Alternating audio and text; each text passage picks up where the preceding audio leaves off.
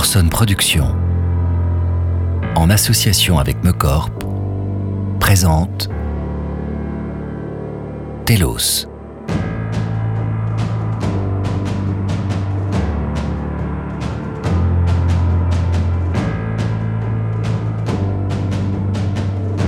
Créé par Morgan Sommet et Romain Mallet.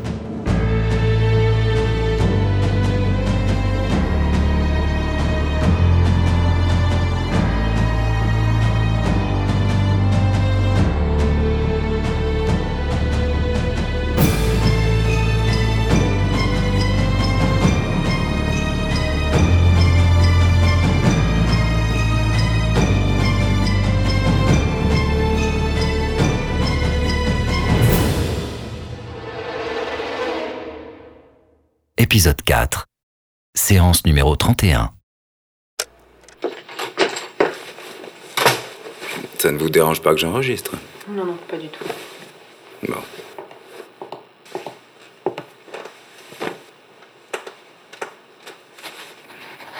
Alors, comment ça va cette semaine? Globalement, plutôt bien. Mon patient bipolaire a repris son traitement. Il réagit bien au nouveau dosage. Ah, C'est bien ça. Oui. On va pouvoir espacer les séances. J'avoue que ça va me faire du bien de moins le voir, parce qu'à chaque fois c'est vraiment dur. Je je sais jamais si je vais être confrontée à sa version bienveillante ou agressive. Tant mieux, c'est un beau pas en avant. Il a divorcé Toujours amoureuse de son ex, elle n'arrive pas à tourner la page. Mais bon, vu qu'elle ne veut toujours pas comprendre que c'est à cause de son père, Oui, on les connaît. Alors quel est le problème du coup? Comment ça? Quel problème? Vous avez dit que ça allait globalement plutôt bien. Ça veut dire qu'il y a quelque chose qui vous tracasse. Professionnel ou personnel? Peu professionnel Est-ce que vous voulez en parler? Eh bien, c'est un peu gênant. Je comptais aborder le sujet, mais je ne sais pas trop par, euh, par euh, quel bout euh, prendre tout ça. Et si vous commenciez juste par le début C'est marrant de voir à quel point on ne s'applique pas à soi-même euh, ce qu'on demande à nos patients. Si tout le monde savait prendre du recul sur soi, on serait tous au chômage. Eh bien, j'ai un nouveau patient que m'a confié la PHP. Aïe. Oui, c'est jamais bon ces cas-là. Ils me l'ont envoyé pour évaluer son état psychique. Ils ont demandé un avis professionnel parce que. Enfin. Parce qu'il prétend. Oui. Eh bien. Il dit qu'il vient du futur. Du futur? C'est ça, oui. Original. Consommateur de stupéfiants, j'imagine? Non, non, justement. Ils ont fait les vérifications au CHU et ils n'ont rien trouvé. Aucune trace de stupéfiant d'aucune sorte. C'est pour ça qu'ils me l'ont confié. Étonnant. Mais rien d'inédit non plus. Ça se manifeste comment? Eh bien, il tient un discours particulièrement. Comment dire Carré. Carré? C'est-à-dire? C'est-à-dire que. Il a réponse à tout. Je ne l'ai vu que deux fois, mais nous avons eu le temps de discuter un peu. Plus qu'un peu. Il ne se montre pas rétif du tout, au contraire, il est même assez volubile. C'est quelqu'un de courtois, poli. Il répond volontiers à toutes les questions qu'on lui pose, et quand, quand je le questionne à propos du, du futur, disons que à aucun moment je n'arrive à le prendre au dépourvu. Tout son discours est sensé, tout se tient. Tout est minutieusement réfléchi. Donc, il vous parle du futur. Oui, oui, bien sûr. Il dit venir de l'an 2238, mais il serait né en 2184. Je lui ai évidemment demandé à quoi ressemble le monde euh, du 23e siècle, et il m'a raconté plein de choses sur les gens, les villes, les technologies, le climat aussi. Beaucoup le climat. Et à chaque fois, tout ce qu'il décrit est extrêmement réel. Tout fourmi de détails comme euh, vivant. Vous voyez Mais il le dit lui-même. Le problème, c'est qu'il aura beau me décrire tout en détail, Je n'ai aucun moyen de savoir si ce qu'il dit est vrai ou non. Intéressant. Pour vous, c'est là que se situe le problème Comment ça? Vous êtes en train de dire que vous n'arrivez pas à savoir si votre patient, qui prétend venir du futur, dit vrai ou non. Non, non, ce n'est pas ça. C'est juste que... Euh, regardez, je lui ai demandé plusieurs fois de me parler de ce qui va arriver dans le futur, d'un événement à venir, une catastrophe, un attentat, une découverte, euh, quelque chose. Hmm. Il me répond que même s'il me le disait, je n'aurais aucun moyen de savoir si ce qu'il me raconte est vrai ou pas, puisqu'il serait le seul à le savoir. Hmm. Vous voyez ce que je veux dire? Il est intimement convaincu de ce qu'il raconte, il sait que c'est vrai, mais il sait aussi que personne ne le croit. Et surtout, il est parfaitement conscient qu'il n'a aucun moyen de prouver ce qu'il raconte. Hmm. C'est pas un peu facile Si, si, bien sûr. N'empêche que c'est vrai. Et la réciproque aussi, d'ailleurs. Il est impossible de lui démontrer qu'il affabule. Il a quand même parlé à plusieurs reprises des altérations qui vont être provoquées par le changement climatique, de certaines choses à venir. Là encore, tout ce qu'il dit se tient, mais pour l'essentiel, ce sont des choses que j'avais déjà lues ou entendues à droite à gauche. Rien de probant, donc. Et pas d'événement particulier non plus Quelque chose qui marque les esprits, ça doit bien pouvoir se trouver, non? Je sais pas, une- une sorte de 11 septembre à venir Bien sûr, j'ai essayé. Mais encore une fois, comment le vérifier? Il faudrait que cet événement se produise là, ces jours-ci, et que personne ne l'ait vu venir. Or, euh, dès 11 septembre, euh, il n'y en a pas tous les quatre matins, heureusement. Et on ne va de toute façon pas attendre 2025 pour vérifier si ce qu'il dit est est vrai et décider de ce qu'on fait de lui. Hmm, En effet. Mais comment a-t-il fait pour se retrouver ici? Enfin, je veux dire, il aurait donc voyagé dans le temps. Il a pu l'expliquer, ça? Un peu, oui. Mais personnellement, je serais incapable de vous dire si ce qu'il dit tient la route ou non. J'ai pris quelques notes pour vérifier euh, en ligne tout ce qu'il raconte, et de ce que j'ai pu trouver rapidement, ça n'a pas l'air incohérent, au contraire. Tout ce qu'il énonce est extrêmement euh, sourcé. Mais encore une fois, impossible de démontrer que ce qu'il dit est vrai ou faux. Se pourrait-il que ce soit un scientifique ou un chercheur en plein délire systématisé? J'y ai pensé aussi et j'ai voulu me pencher sur son dossier pour tenter de comprendre. Mais là, de nouveau, problème. Cet homme n'existe pas. Comment ça? Qu'est-ce que vous voulez dire? Eh bien, il n'a aucun dossier, aucune trace d'un passé quelconque. Pas de livret de famille, son ADN n'est dans aucune base de données, les recherches autour de son nom et de sa famille ne donnent rien. D'ailleurs, je, je vous ai pas dit son prénom. Il dit s'appeler Ori. Bref, j'ai fait des recherches, je n'ai rien trouvé. Et quand je lui demande comment tout cela est possible, il répond que c'est parfaitement normal, puisqu'il n'est pas encore né. Encore une fois, c'est étrange, mais pas impossible non plus. Il existe des tas de personnes qui vivent des vies entières hors du système, des enfants adoptés, des immigrés, euh, vous le savez aussi bien que moi. Je sais. Je sais, mais du coup, je coince. J'en reviens toujours au même problème. Ce n'est pas tant que je n'arrive pas à prouver qu'il vient du futur, c'est que je n'ai rien qui puisse me prouver le contraire. Hum, je vois. Tout ceci est gênant, mais comme vous dites, il y a des tas de circonstances qui font qu'on pourrait arriver à un tel cas de figure. Oui, bien sûr. Mais en vrai, ce n'est pas ça qui me, me préoccupe le plus. Qu'est-ce que c'est alors? Eh bien, en vrai, ce qui me dérange, c'est la façon qu'il a de le dire. Quoi? Qu'il vient du futur? Il est tellement sincère. C'est, c'est troublant. Il est très ordonné, très structuré dans ses propos. C'est très différent de ce qu'on peut observer dans un cas habituel de délire systématisé. Il est plus qu'intimement persuadé que ce qu'il dit est vrai. C'est tellement ancré en lui, comme, comme si c'était réellement son histoire. Vous comprenez? Oui, vous savez comme moi que ça n'a rien d'exceptionnel qu'un sujet s'imagine des antécédents fantastiques, voire une vie entière, et qu'il y croit sincèrement. L'homme qui pense être Napoléon y croit. Sa véritable identité est reléguée derrière son délire et son besoin du délire. Je sais. Qu'il ait réponse à tout ne prouve rien. Sinon que son délire est brillamment organisé et suggère un violent rejet du père, voire de toute son enfance, qui se trouve ainsi remplacé par ce fantasme.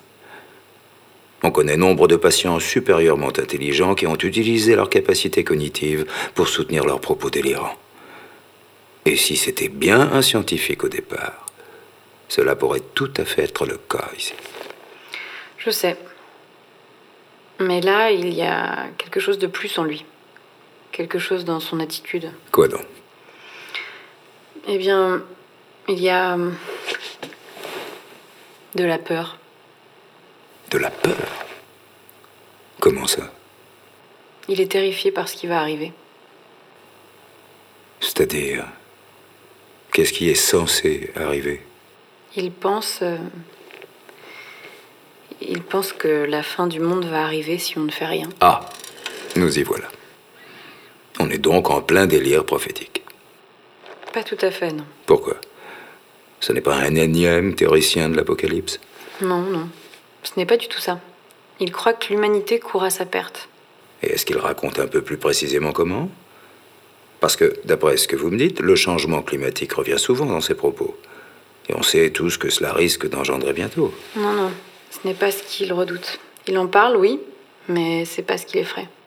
Ah Et quoi alors?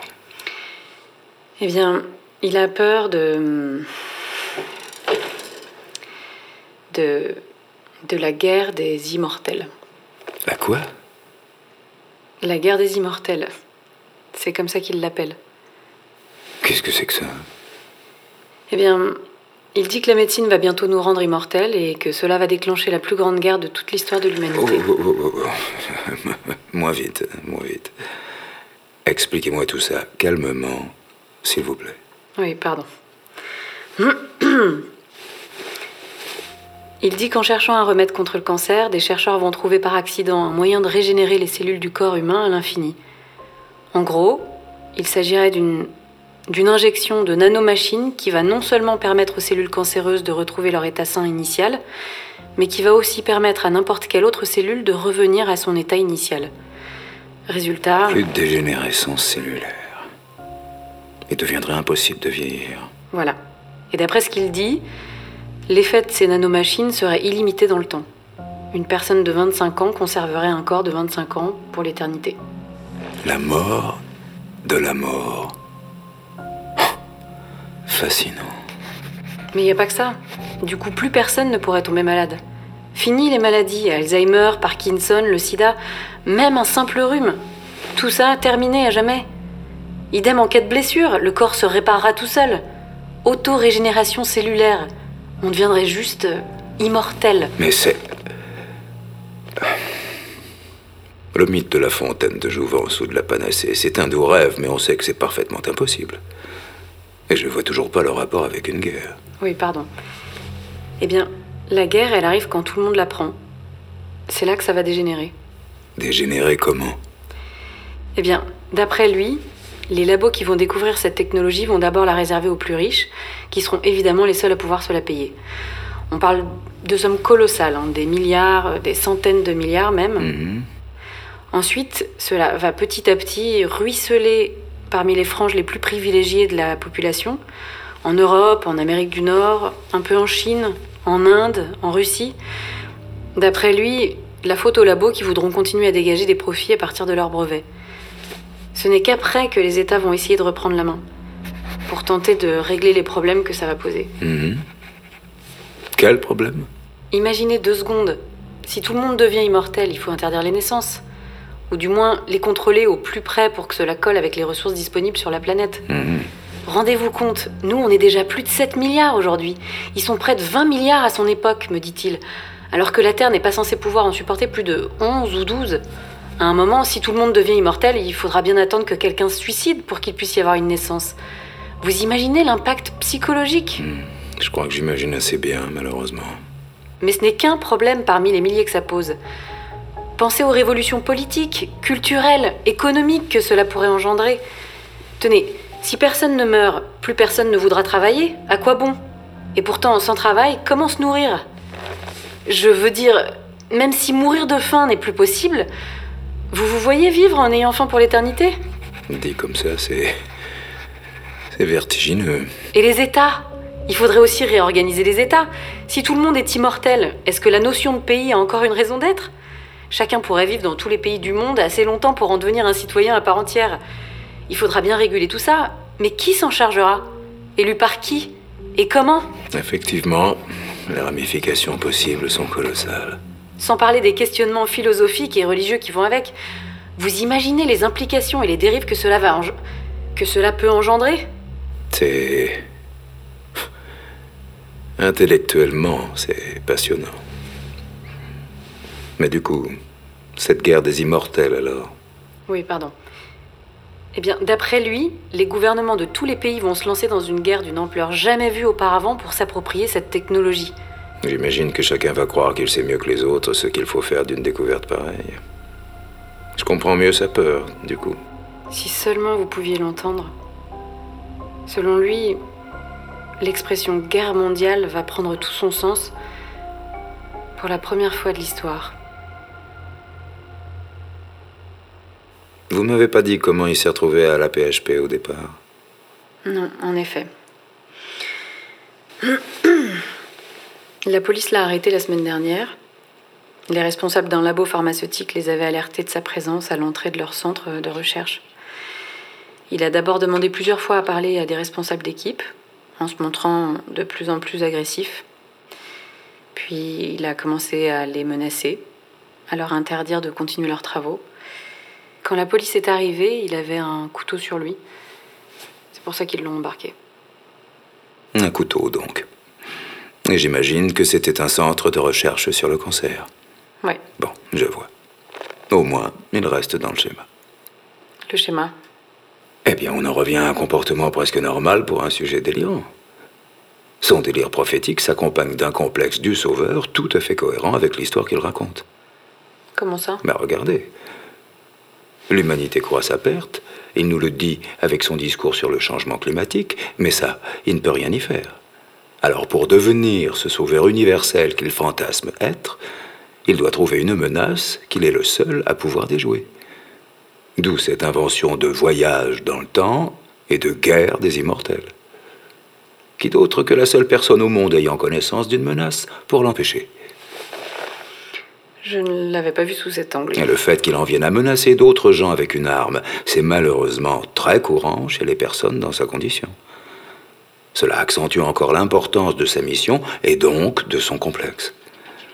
Si tous les moyens sont bons pour arriver à ses fins, et je dis bien tous les moyens, alors c'est que son rôle doit être de la plus haute importance, et tout le monde sera bien obligé de le reconnaître.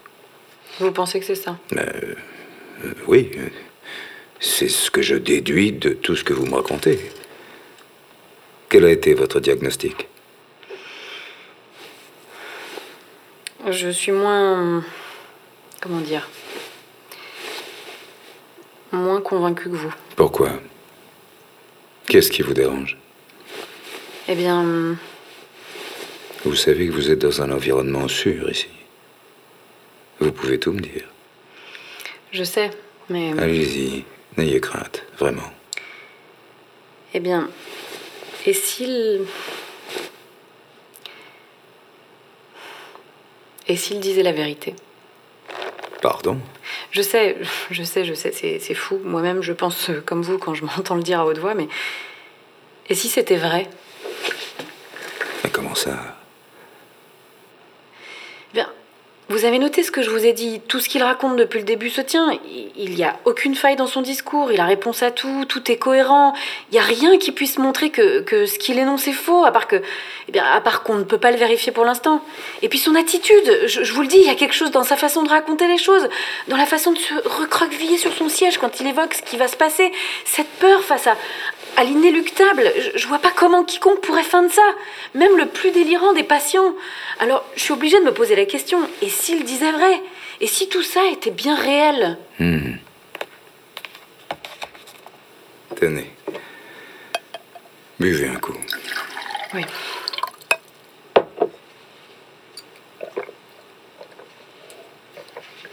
Ça va mieux? Je crois, oui. Bon.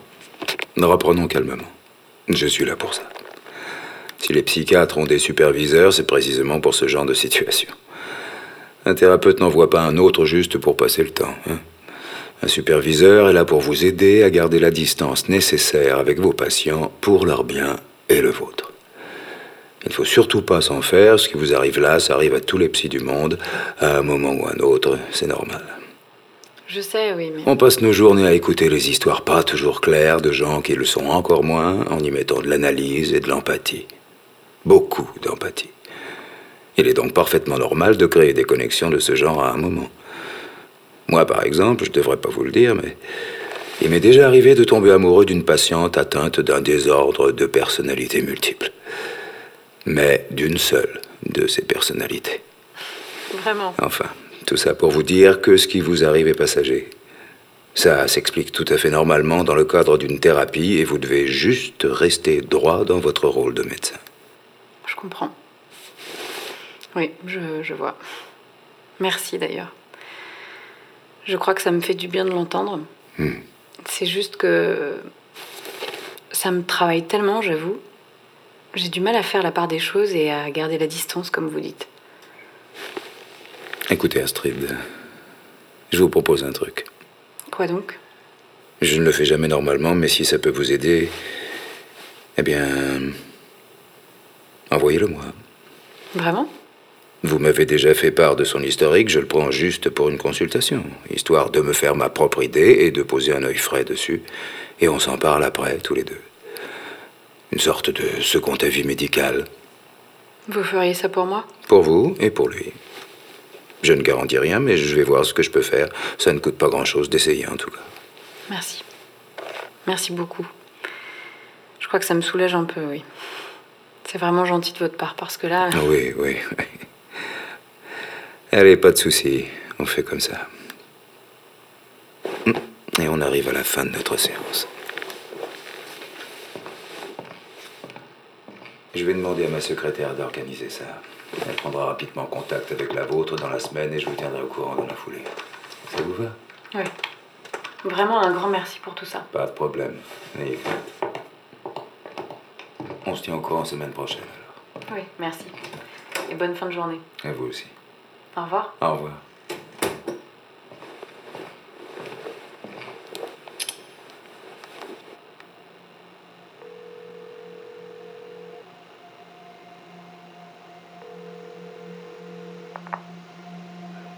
Oui, c'est moi. J'ai pris contact. Ça y est. Il a bien réussi à trouver le labo de recherche, mais il a été arrêté à temps, heureusement. Je vais lui prescrire un traitement médicamenteux chargé. Avec enfermement à la clé, ce sera bientôt réglé.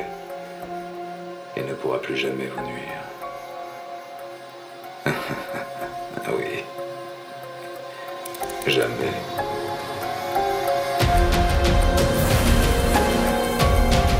Telos est un podcast Orson Productions, écrit par Morgane Sommet et Romain Mallet. Avec les voix de Lorraine de Vienne dans le rôle d'Astrid et Jean-Paul Borde dans le rôle du superviseur. Réalisation Romain Mallet et Morgane Sommet. Montage et sound design Elliot Juste. Musique originale Zoé H et Daniel Armand. Moyens techniques Studio 314. Pour soutenir Telos, vous pouvez faire un don sur fr.ulule.com telos. Pensez aussi à vous abonner, à nous mettre 5 étoiles, à nous laisser un commentaire et à partager Telos sur vos réseaux sociaux. N'oubliez pas, passé, présent ou futur, le prochain épisode existe déjà. Telos est une création originale Orson Productions. Retrouvez tous nos podcasts sur orsonproduction.com.